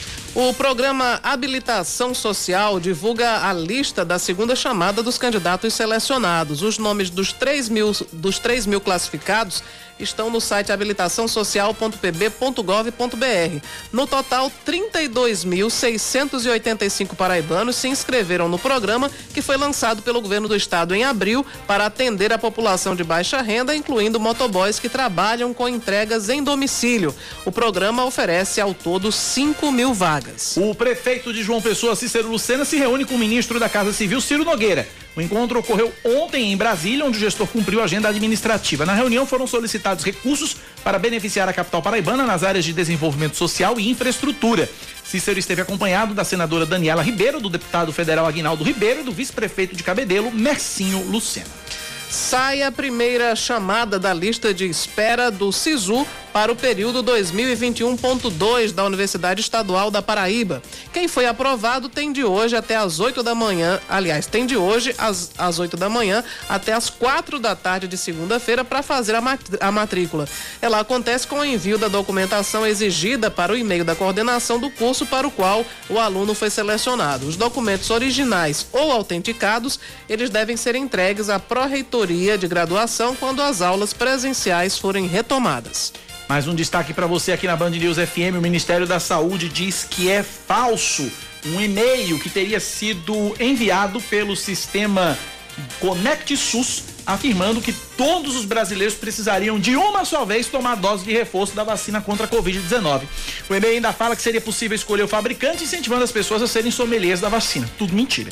O Conselho Nacional de Secretarias Municipais de Saúde divulgou vídeos no site Conasems, conasems.org.br para esclarecer sobre a situação e combater a disseminação da fake news. A aplicação da dose de reforço deve começar no dia 15 de setembro, de acordo com o calendário do Ministério da Saúde, porém a terceira dose já começou a ser aplicada em São Luís, no Maranhão, em idosos de 70 anos que moram em instituições de longa permanência. Destaque do esporte, Cláudia. O meio-campista paraibano Otávio vai defender a seleção de Portugal. O jogador de 26 anos que defende o Porto, time por onde passaram outros paraibanos como Esquerdinha, Hulk e Tiquinho Soares se naturalizou português. Com isso e pelo fato de nunca ter atuado pela seleção brasileira, foi convocado pelo técnico Fernando Santos. Ele deve vestir a camisa lusitana nos jogos contra Irlanda, Catar e Azerbaijão nos dias 1, 4 e 7 de setembro pelas eliminatórias europeias para a Copa do Mundo. 10 da manhã, mais 25 minutos na Paraíba, 10 e 25. A gente segue com o nosso Band News Bandeira primeira edição falando de vacina. Como é que tá a vacinação hoje em João Pessoa? Betinho Nascimento tem as informações. Fala, Betinho. A vacinação na capital paraibana continua avançando, agora pessoas a partir de 18 anos sem comorbidades e também é, adolescentes de 12 anos a 17 com comorbidades podem se vacinar e nesta sexta-feira essa vacinação continua. A gente vai conversar com o chefe de imunizações aqui de João Pessoa, é, Fernando Virgolino, para trazer esses detalhes, pessoas que marcaram ontem, Fernando, como é que fazem aí, para onde ir, aonde se vacinar. É isso aí. Para a pessoa com deficiência, existem três pontos específicos onde eles podem ir sem haver a necessidade de agendamento. Estamos já vacinando a população 12 a 17 com comorbidade nos ginásios e drive-thrus da capital, onde está sendo disponibilizado 17 pontos para a primeira dose e também 5 pontos para a segunda dose. As pessoas devem ficar atentas ao prazo de segunda dose e estar seguindo em conformidade com as recomendações do Plano Nacional de Imunização. A gente fala pessoas 18 mais, né? Que são pessoas a partir de 18 anos. Mas tem gente com 30, 40 que ainda por algum motivo não conseguiu se vacinar, é, vai ter repescagem, o que, é que vai acontecer daqui para frente? É isso aí, a gente está sempre abrindo as possibilidades para que as pessoas elas consigam estar fazendo o seu agendamento, então o agendamento é disponibilizado pelo site Vacina João Pessoa ou aplicativo Vacina João Pessoa onde todos têm a oportunidade de, a partir das 19 horas, lá garantir a sua vaga. Conforme for chegando mais doses do Ministério da Saúde, a gente vai fazendo mais chamamento e garantindo dessa forma a vacinação de toda a população pessoense. Para pessoas sem comorbidades, a gente sabe que o 18 mais é a recomendação né, do Ministério da Saúde, que é como se fosse um limite máximo, vamos dizer assim, para a idade até este momento. Né? A gente tem visto, é claro, pessoas com comorbidades, adolescentes, também se vacinando. Agora, é, o que, é que acontece a partir de agora? Quando a gente conseguir atingir essa meta de 100%, se Deus quiser logo, logo, mas o que é que vai acontecer quais são os próximos passos que a Secretaria Municipal de Saúde está tomando né, para essa questão da imunização aqui na capital? É isso aí. A perspectiva do Ministério da Saúde é trabalhar em cima da população 18 mais, uma população que foi bastante acometida nesse momento de grande pandemia e também está ofertando a vacinação 12 a 17 para as pessoas com deficiência, com morbidade e privados de liberdade, levando em consideração a sua susceptibilidade ao adoecimento. Lembrar que a partir do dia 15 de setembro haverá algumas mudanças com relação às rotinas de vacinação Covid, onde tanto a vacina AstraZeneca como a Pfizer vai ter uma diminuição no seu intervalo de doses e a terceira dose também vai ser ofertada aí para as pessoas com imunossupressão e os idosos acima de 70 anos. Então as pessoas devem aguardar as orientações do Ministério da Saúde que novidades virão por aí. E vacinar é preciso, né? Todo mundo tem que ir. Vacinar é preciso e a população precisa se conscientizar que além da vacinação, as medidas de prevenção também são importantes, como distanciamento social, uso da máscara, lavagem das mãos e o mais importante é estar vacinado, é estar com as duas doses em dias, para que a gente possa estar livre das formas graves da Covid-19. Da manhã, 28 minutos na Paraíba, são 10 e 28 A gente tá hoje, nesta sexta-feira, 27 de agosto, dentro do calendário que Cláudia Carvalho trouxe na abertura uhum. do jornal. Hoje é dia do corretor de imóveis. E por causa disso, a gente está recebendo aqui no estúdio o vice-presidente do Cresce, Conselho Regional dos Corretores de Imóveis na Paraíba, o Lamarque Leitão. Vamos começar com, a, vamos começar com ele a partir de agora. Lamarque, bom dia, bem-vindo à Rádio Band News FM, parabéns pelo dia de hoje. Obrigado, Cacá, obrigado a todos os ouvintes, obrigado a Cláudia a, também pelo convite de estar aqui. É uma honra é, representar o nosso querido eterno presidente Romulo, que tem feito muito por todos nós, pela classe, tem defendido a classe. E junto com toda essa diretoria que graciosamente. Rômulo tem sido um leão, né, no Cresce, né? Tem. Eu, eu diria. Se tiver um, um, algum. Diz que Rômulo está trabalhando espécie... tanto no Cresce que até emagrecer, emagreceu. é verdade, é verdade. E um abraço, Rômulo. É, é, um, é um carinho, é um, um amor que os conselheiros, né, que todos, volto a dizer, graciosamente, é, trabalham, se dedicam por essa classe. É, nós temos os funcionários do CRES, aqui, aonde eu aqui eu mando um abraço carinhoso a todos. É, em nome de todos, aqui eu cumprimento o superintendente Gustavo Pessoa, que também tem se dedicado bastante, junto com todos os coordenadores, a nossa fiscalização. Pelo teu discurso, tu já responde minha primeira pergunta, Lamarck. Eu ia perguntar se tem que comemorar na data, mas pelo teu discurso, lógico que tem muito que comemorar a categoria dos corretores de imóveis, né? Com certeza. Eu acho que 59 anos de regulamentação, que é hoje, dia 27, que muitas profissões ainda que regulamentadas, que talvez tenha metade dessa, dessa, dessa, dessa idade, a profissão de corretor de imóveis ela é uma das mais antigas no nosso, em nosso país, juntamente com a OAB, CRM, é, CRC, entre outras, né? E hoje também parabenizar não só a nossa classe, né, um carinho especial a todos os corretores de imóveis do Brasil, do mundo, né, da nossa Paraíba e em especial aqueles que amam, se dedicam e, e, e zelam pela profissão, é, que é a nossa obrigação, né? É, até porque corretor de imóveis. De sociedade. Até porque corretor de imóveis é um não é, é, é, muito mais, na verdade, que um mero vendedor de imóveis, né? Ele dá uma consultoria completa. Eu já passei pelas mãos de um corretor de imóveis, muito competente por sinal. E eu sei a consultoria, o cuidado, a orientação que ele dá do momento da escolha do imóvel até a assinatura do contrato. Então, é, não, é, não é apenas um mero vendedor de imóveis, como muita gente pensa, né? É, na realidade, Cacá, eu até abro um parênteses aqui. Na realidade, a nossa profissão ela não é de vendedor. Uhum ela é de intermediador. Ou seja, o corretor ele não é vendedor. Quem vende, o vendedor é o proprietário. É o dono do imóvel. É o dono do imóvel. Nós somos intermediadores, né? A Lei 6.530, que veio em 62, em 1962, dois anos antes da intervenção militar, é, desde lá, no dia 27 de agosto, que hoje comemoramos 59 anos, uhum. né? É, anterior, anteriormente a isso, poucos corretores sabem disso, tivemos a primeira discriminação para com nossa profissão, que um presidente anterior a essa data não quis regularizar, regulamentar a nossa profissão. E em seguida, um outro, por sua vez, reconheceu, hoje não está mais entre nós, mas fica a lembrança, o agradecimento a todos que lutaram e que continuam lutando por essa profissão tão digna, tão respeitada hoje pela sociedade, não só paraibana, mas nordestina, brasileira e mundial.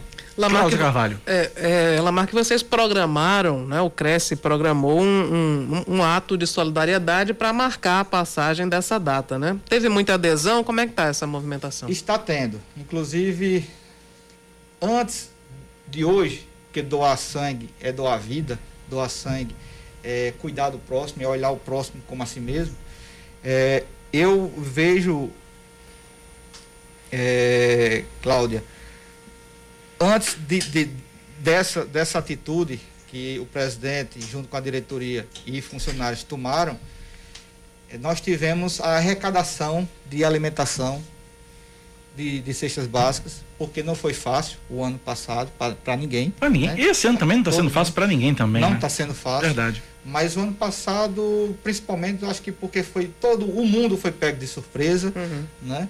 É, aquele corretor que só vivia de, de administração de aluguéis, que não trabalhava, porque a profissão ela é como qualquer outra, como a de médico. Eu sou médico, por exemplo, mas eu tenho uma especialidade.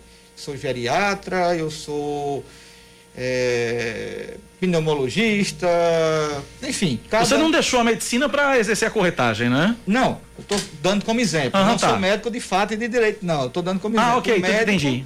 O médico, Entendi. ele, ele, ele tem várias especialidades, assim como nós também, Ah, corretores de perfeito, imóveis. Perfeito. Nós temos 34 nichos de mercados. Né? Então, cada corretor ele tem uma, uma- um foco. Né? O corretor que quer focar tudo, ele termina, é, infelizmente, não tendo a, a, a, a grata satisfação de, do sucesso em si, como, em geral. né? Então, ele tem que ter o foco, Cláudia, porque senão não, não vai. Meu foco é imóveis de alto padrão. Ponto. Meu, meu foco são imóveis Casa Verde e Amarela. Meu foco são lotes. Meu foco são casas de condomínio fechado. Meu, meu foco são apartamentos, imóveis a pé na areia, beira-mar. Meu foco são, são, são granjas, terras, enfim, tem vários nichos, né? Você falou, Lamarck, você mencionou a pandemia e a minha pergunta seria exatamente desse sentido. A pandemia, ela mudou o perfil do, do, do comprador? O perfil de, do- da pessoa que compra e que adquire um imóvel hoje? Qual é o perfil hoje de quem está comprando um imóvel hoje? Cacá, eu gosto muito de ler, mas leio apenas aquilo que me interessa. Né? Lógico, a gente escuta, bate papo sobre, sobre outros assuntos, que a gente tem que estar um pouco atenado um pouco de tudo, porque eu costumo dizer que o corretor ele, ele é um pouco de psicólogo, é um pouco do médico, é um pouco de advogado, é um pouco de conselheiro, é um pouco de, de, de várias profissões juntas para poder fazer essa intermedia- intermediação ser concluída. Né? E o sucesso da, da, da- da intermediação não é só a conclusão do contrato. Às vezes o cliente que te procura é, quer especular, não para comprar agora, mas para daqui a dois, três meses e pelo bom e excelente atendimento, você vai daqui a dois, três meses ser chamado novamente. Né? Então, o corretor tem essa situa está nessa, né, nessa situação. E durante a pandemia, eu percebi a mudança, que também me adequei à nova realidade, à mídia, às mídias digi- digitais, eh, impulsionamentos, compartilhamentos, eh, imóveis que eu captava e guardava para mim e não compartilhava com colegas. Hoje a gente que sempre é essa essa é a, é a- é profissão nossa, é com- compartilhamento, o sucesso nosso é o compartilhamento de imóveis com outros colegas que terminamos fazendo parcerias. Mas a, a minha pergunta foi com relação ao perfil do cliente. O perfil de quem está comprando imóvel em João Pessoa mudou com a pandemia? Mudou do sentido de ter mais cuidado consigo próprio, né? Em termos de assim, de, de cuidado, de zelo, de estar mais é, cuidar, com cuidado com relação a, a- ao vírus. Mas também muitos tão, estão procurando mais casas, Uhum. por isso teve um aumento é, bem singular nisso aí, né? Que estourou um pouco o valor do, do, do, do metro quadrado de casas em Eu vi em algum fechados. local que o, o consumo. Eu vi em algum local, não me lembro aonde, que o, o, o- que está pegando mesmo hoje, o, o que está bombando hoje é o mercado de imóveis de alto padrão, imóveis de Isso. luxo. É isso? É, Tem a ver com essa Tem. mudança de perfil? E quem é esse comprador? É, e quem de é onde esse é comprador? que vem essa pessoa que em meio à crise está né, buscando esse filão de alto padrão? a gente tem que eu vou não vou falar em política mas falando um pouco sobre as ações que a gente está vendo no mundo todo o imóvel é uma garantia Uhum, sim. que governo não pode tomar da gente né dinheiro em conta um país passa por uma, uma, uma, uma situação difícil o presidente pode chegar lá como foi feito anos atrás em outros, outras ocasiões confiscar a poupança a conta e tal e porque está lá na nossa Constituição. E o imóvel é uma garantia e é um, e é um, um meio de se ganhar dinheiro eh, sem muito risco. Você coloca teu dinheiro hoje aplicado em uma, em uma poupança, está rendendo pouco. Coloca teu dinheiro aplicado eh, em qualquer tipo de aplicação eh, financeira, não vai render tanto quanto a compra do imóvel. Você compra um imóvel na planta hoje, vou dar um exemplo hipotético com valores é, é, exatos para ficar mais fácil o cálculo. Uhum. Tu, tu compras um apartamento hoje na planta por 300 mil reais, que vai terminar daqui a três anos. Esse imóvel está valendo aí por, por volta de 450, 470, 480 mil. Onde é que. Onde é que. Vai obter esse rendimento. Te, é, uma, qualquer aplicação no mundo, o cidadão terá essa, essa, essa, esse rendimento essa volta, esse retorno. Ah, mas é um retorno que pode vender e pode não vender. Não, tá, mas eu estou ali com. Meu dinheiro está ali, em forma de tijolo. Né? Mas não existe no, no Brasil e no mundo algo parecido com esse. Que desse rendimento e essa garantia é, de um bem imóvel está sempre, que sempre será seu. O que está diferenciando hoje, Lamarck, o mercado imobiliário em João Pessoa em relação, por exemplo, a Recife, a Natal, a Rio, São Paulo, Brasília, Belo Horizonte outras capitais? O que está diferenciando o nosso mercado? O que é que torna o nosso mercado mais atrativo que os demais? Cacá e Cláudia, é, eu tenho viajado e tenho, tenho parceiros, tenho amigos em vários estados né, do, do Brasil principalmente aqui a, os nossos estados circunvizinhos, Pernambuco, Rio Grande do Norte, Ceará, é, Alagoas, que é próximo nosso também. Certo. Enfim, Natal, há mais ou menos um, uns oito anos, deu uma paralisada no mercado imobiliário. Casas lá de um milhão, que valeria hoje um milhão, estão sendo vendidas lá por 500, 600 mil e não acha o comprador para ela. É, o turismo é ótimo para nossa cidade, para nosso estado, para nosso país. Mas, infelizmente, quando se vê turismo, também vem outras coisas acompanhadas. Que vem muitas coisas como a prostituição, vem muitas coisas como trazer lixo, porque gera lixo. Quanto mais pessoas naquele ambiente, tem pessoas que acham porque é de fora, pode jogar uma, uma, lata de cerveja, uma garrafa, ao invés de jogar no lixo, joga na rua, e assim sucessivamente. E Natal é uma cidade ex excepcional. Natal é uma das cidades mais bonitas que eu conheço. Uhum. Mas o mercado imobiliário lá está parado. Há, há aproximadamente uns oito anos. Recife também deu uma esfriada nesses uhum. últimos anos. E João Pessoa, diferentemente é, não, até porque não sou de João Pessoa, eu sou patuense, aí não estou aqui defendendo uhum. briga de, de, de, estado, de cidade, mas é, João Pessoa é da, das capitais do Brasil, no, em termos de mercado imobiliário, da construção civil, e aí abro parênteses aqui também, mandar um abraço e um agradecimento forte a todos os construtores da Paraíba. Que sem abraçam... construtor não tem corretor, né? Exatamente, e sem, e sem corretor não tem construtor Sim. também. Né? É, a gente, essa parceria que nos une, essa parceria que nos fortalece, é, que nos traz essa, esse dia tão feliz hoje e parabenizar a todos que, que, através de redes sociais, reconhecem a nossa profissão com seus, seus, suas publicidades. Olá, Mark. É, houve um tempo não muito distante em que em João Pessoa a, havia uma prática informal da corretagem, né? E hoje, o exercício ilegal da profissão, é, né? Hoje, exatamente, é caracterizado como um exercício ilegal da profissão. Eu queria que você falasse um pouco sobre isso. O Cresce faz fiscalizações, né? Permanentes em relação a isso. E uma, uma outra coisa é, as mulheres que atuam né, como corretoras de imóveis têm uma preocupação a mais, e eu sei que vocês também estão desenvolvendo uma campanha contra o assédio moral, né? Eu queria que você falasse sobre essa, esse aspecto também. Claudinha, excelente pergunta. É, a Paraíba, ela é a primeira, é, está em primeiro lugar do Nordeste em fiscalização e a quarta do Brasil.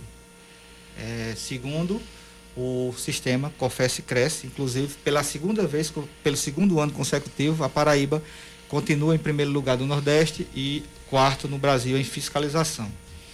E qual é a obrigação do Conselho? Fiscalizar a classe. E é isso que os corretores têm que entender assim como toda classe, todo conselho, ele é um órgão fiscalizador, uma autarquia pública federal, é, que tem a finalidade maior de fiscalizar a classe em prol da sociedade, né? tirando aqueles aproveitadores, punindo-os, né? até mesmo chegando ao cancelamento de inscrição. Assim como qualquer conselho, CRM, OAB, CRP, qualquer conselho de classe. Como também orientar, é, punir se for o caso, como eu já falei anteriormente, e regular, regularizar aquele, aquela pessoa que quer se profissionalizar para poder estar apto às atividades. Parece que agora é curso superior, né? Curso de corretor Temos de imóveis, curso superior, é, também. Temos o curso técnico, que é o TTI, e temos o gestão em negócios imobiliários, que é o superior. É, estamos caminhando, Cacá, para algo bem para quali, qualificar cada vez mais a nossa profissão. É, há tempos atrás, assim como a OAB tem a prova da OAB, né, nós tínhamos inserido é, em, nosso, em nosso sistema a prova de proficiência. E houve uma derrota, e quando eu digo uma derrota, não é de Lamar, que é de uma classe como um Uhum. todo, é da sociedade, porque a justiça entendeu, porque um certo corretor de imóveis entrou na, na justiça para que não fazer essa, essa O exame- esse exame. esse exame de proficiência. Porque não tínhamos em nossa lei federal 6.530 de 78. E foi extinta essa prova. Porque nessa prova qualificava cada, vez mais, assim como a OAB faz, e qualifica cada vez mais a, o- os profissionais que ali estão. né? Hoje, infelizmente, também é outra, é outra situação que a gente não pode pedir, é, devido a, a algumas leis, que é a, os antecedentes criminais de cada, de cada pessoa que chega lá no nosso conselho pra, para, para fazer sua inscrição. Ou seja, é um filtro muito grande que, Que poderia estar. Aham, né? poderia existir e que não existe ainda. Que não existe mais, Certo. que não pode mais existir. E sobre o Aham. assédio? Né? Sobre com relação ao assédio, o que assédio mencionou. moral ou assédio sexual ou qualquer tipo de assédio eh, que seja ele, a gente tem trabalhado muito. Inclusive o Cresce da Paraíba é o primeiro Cresce do Brasil que criou o- uma comissão de diversidades, a qual nós temos uma, uma querida amiga Melissa, que nesse, nessa, nessa, que ela é a coordenadora da- dessa comissão, e lá se debate muito sobre isso. Temos a comissão das mulheres também, aqui na Paraíba, entre outras comissões, que vem combatendo esses assédios. Né? Inclusive com visitas a, a algumas prefeituras, ao Ministério Público, eh, em debate interno na nossa casa, que é o Cresce, o nosso sindicato. Então, existe uma comissão hoje para tratar desse assunto. Para tratar desse assunto. É, a comissão de prerrogativas, comissão de, de- de- dos direitos do corretor de imóveis, Aham. enfim. Então, criamos várias comissões. Maravilha. para que a gente, junto com, com os colegas, com os corretores que queriam fazer parte do nosso conselho e de, de alguma forma, e que, infelizmente, vamos dizer assim, a chapa são 54 membros, 27 efe- efetivos e 27 suplentes. suplentes, Aham. né? E desses 27 efetivos, dali é tirado, são tirados sete diretores: presidente, primeiro vice, segundo vice, Uhum. secretário, segundo secretário, tesoureiro, segundo tesoureiro. E a gente tem como comportar todos. Claro. Né? Ali tem um, é, é- é- tá na lei, infelizmente ou felizmente, a gente tem esses 54. Mas aí tivemos a, a ideia, né, através do presidente Romo, toda a diretoria, funcionários, con- eh, conselheiros em geral, de criarmos diretores ad hoc, de criarmos, tem um diretor ad hoc da, da fiscalização, tem um diretor ad hoc eh, de assuntos eh, parlamentares e assim sucessivamente. E também temos os coordenadores Perfeito. de várias comissões na, na Paraíba. E voltando à pergunta, Cláudia, eh, quando a gente estava falando sobre as cestas básicas, também agradecer aos construtores, aos supermercados, às imobiliárias, aos corretores que puderam contribuir para com seus colegas, seus Uhum. amigos, seus parceiros, que distribuímos aí centenas de, de cestas básicas para aqueles corretores que estavam ou mais idosos, né, que tinham que se resguardar naquele momento, que não podia estar na atividade, vendendo, alugando, e que estava passando por necessidade. É a questão assistencial também, É. que é muito importante. Que não iremos citar nomes, mas Claro, claro. educadamente, mas expor. a gente fez a nossa parte, continua fazendo. A gente não pode abraçar o mundo, Claro, porque quem sem tem- quer abraçar o mundo termina sem abraçar ninguém e nada. Mas fizemos um pouquinho da, da nossa, das nossas obrigações, como cristão, como pessoa, como conselheiro, como, conselho, como Bacana. conselho também. Parabéns pela atitude, parabéns pelo dia do corretor. Conversamos com o Lamarck Leitão, vice-presidente do CRES, Conselho Regional de Corretores de Imóveis na Paraíba. Mande o nosso abraço a toda a categoria, ao presidente Rômulo, sucesso para vocês. Eu que agradeço, Claudinha, eu que agradeço, Cacá. Estamos, estaremos sempre à disposição de vocês e eu vou deixar uma frase aqui a toda a sociedade. Corretor sem cresce, esquece. Corretor sem cresce, esquece. Não é corretor. O conselho, o telefone do nosso conselho é 2107-0406, fica na Almirante Barroso 918. Qualquer dúvida que a sociedade tiver sobre aquele atendimento que está sendo feito por ele ou por ela, procura saber, pede a carteirinha. Pede a carteirinha do Cresce. a carteirinha do Cresce na hora. Importante. Se não tiver a carteirinha, desconfie, liga para o Cresce. Repete o número, por favor. 2107-0406. 2107-0406. Um abraço, Lamarck. Obrigado Fica pela minha gratidão a vocês todos aqui, em nome do Conselho Regional dos Corretores de Imóveis. Parabéns a Parabéns todos a todos, parabéns a todos. 10h50, intervalo, a gente volta já. São 10 horas e 51 minutos. Nós 51 minutos. Estamos de volta com o Band News Manaíra, primeira edição, na reta final. A Paraíba registra 907 novos casos de Covid-19 e seis mortes, sendo três ocorridas de fato entre quarta-feira e ontem. De acordo com o boletim da Secretaria Estadual de Saúde, desde o início da pandemia foram confirmadas, aliás, foram confirmados 431.997 casos, 9.160 mortes e 317.250 pacientes recuperados. Em todo o estado, a taxa de ocupação de leitos de UTI adulto, pediátrico e obstétrico é de 18%. De acordo com o Centro Estadual de Regulação Hospitalar, 14 pacientes foram internados nas últimas 24 horas e 221 estão em recuperação em unidades de referência. A Paraíba aparece na primeira posição do ranking nacional do ensino remoto. De acordo com o secretário estadual de Educação, Cláudio Furtado, a conquista foi identificada por meio de uma, entre- de uma pesquisa feita pelo Centro de Pesquisa, Inovação e Difusão. O levantamento aponta um salto no desempenho do ensino de 2021 em comparação a 2020. No ano passado, a Paraíba obteve nota 5,89 e este ano a nota foi de, a nota foi de 8,89. O estudante de medicina Daniel Freire de Medeiros, filho do secretário de Vigilância em Saúde do Ministério da Saúde, Arnaldo Medeiros, vai pagar uma multa de 15 mil reais por ter furado a fila de vacinação contra a Covid-19 em João Pessoa.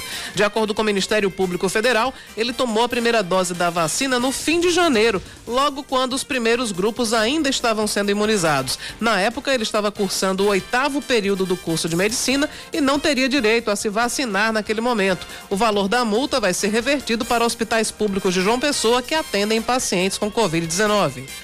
A população da Paraíba já ultrapassa 4 milhões de habitantes, de acordo com a estimativa da população para estados e municípios divulgada hoje pelo IBGE. Na Paraíba são 4 milhões 59 mil 905 habitantes. Já a população do Brasil chegou a 213 milhões 317 mil 639 pessoas. São Paulo permanece na frente como estado com mais habitantes, 46 milhões 649 mil pessoas. Roraima tem a menor população, 652 mil 713 pessoas. Diante da pior crise hídrica dos últimos 90 anos, o operador nacional do sistema elétrico afirma que a geração de energia não vai ser suficiente para atender a demanda do país a partir de outubro. Para evitar o risco de apagão, segundo a ONS, o Brasil precisa, aliás, segundo o ONS, o Brasil precisa aumentar a oferta em mais de 5 gigawatts, o que equivale a 7,5% da carga atual. Dentre as medidas que podem ser adotadas estão importar energia de países como a Argentina e Uruguai e colocar em operação mais usinas termoelétricas que são mais caras.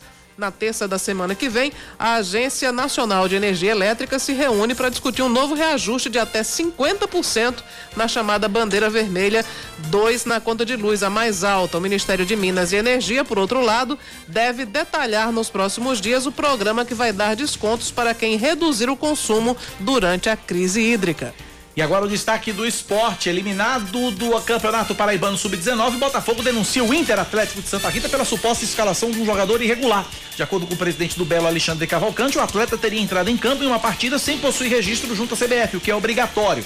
A ação foi protocolada pelo Tribunal de Justiça Desportiva da Paraíba. O Botafogo perdeu por 1 a 0 para o Internacional no primeiro mata-mata da competição. Botafogo também é alvo de uma denúncia de jogador irregular ainda na primeira fase. CSP acusa a equipe de ter escalado um atacante com documentação ilegal ou o chamado gato, que é quando ele diz ter uma idade e na verdade é mais velho. Ainda não houve decisão sobre nenhuma das duas denúncias. 10 e 55 falar de velocidade. Band News na pista, com Zé Carneiro. Olá, ouvintes. Finalmente chegou o tão esperado final de semana da volta da Fórmula 1. E Spa já começa daquele jeito. Como eu já disse na outra coluna, Spa-Francorchamps fica na Bélgica, incrustada dentro de uma floresta, com grande variedade de altitude na pista, subidas, descidas, mas principalmente por conta da floresta, está sujeito a variação de tempo maior que em outros circuitos.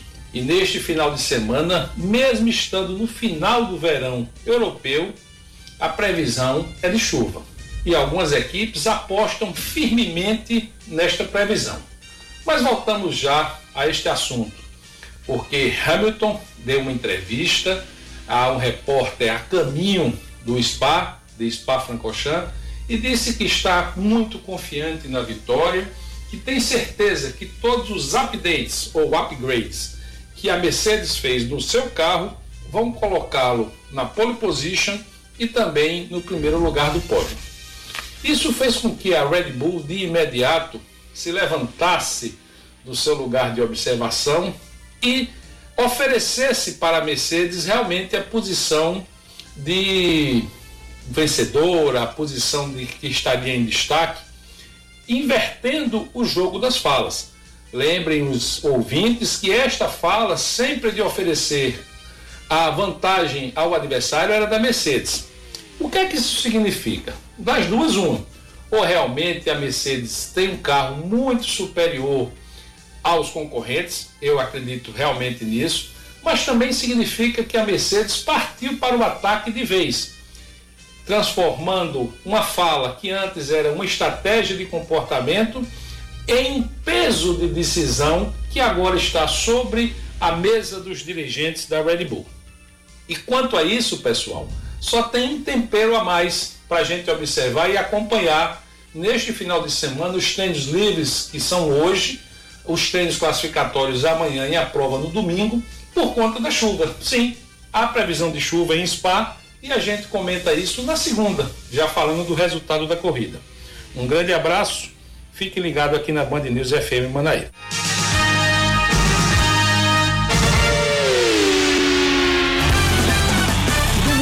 Além da corrida em Spa-Francorchamps, 3 e 20 da tarde, começa a nossa transmissão aqui na Band News FM Manaíra para Altos do Piauí e Botafogo, partida válida pela 14 quarta rodada da Série C do Campeonato Brasileiro. Yuri Queiroga narra, Raíssa Guglielmi comenta Caio Guilherme nas reportagens e eu tô aqui no plantão domingo a partir das 3h20. Bola começa a rolar às quatro em Teresina. É o esporte aqui na Band News FM Domingo Esportivo, aqui na Band News FM Manaíra. 10 da manhã, 58 minutos. Cláudia Carvalho é um K, é um B, é um. Ossi! Acabou-se, é ponto final do Band News Manaíra, primeira edição. Cláudia tem TV hoje, né, Cláudia? Tem TV, a gente vai trazer as principais informações políticas no quadro Muito Mais Política, do programa Muito Mais, apresentado por Gerardo Rabelo. Hoje é o presidente da, da, da Câmara de João Pessoa, é o vereador Dinho, né? Infelizmente houve um imprevisto, Dinho teve Ei. uma urgência aí, enfim, teve que resolver, mas a gente vai trazer as principais informações, a crise entre Efraim,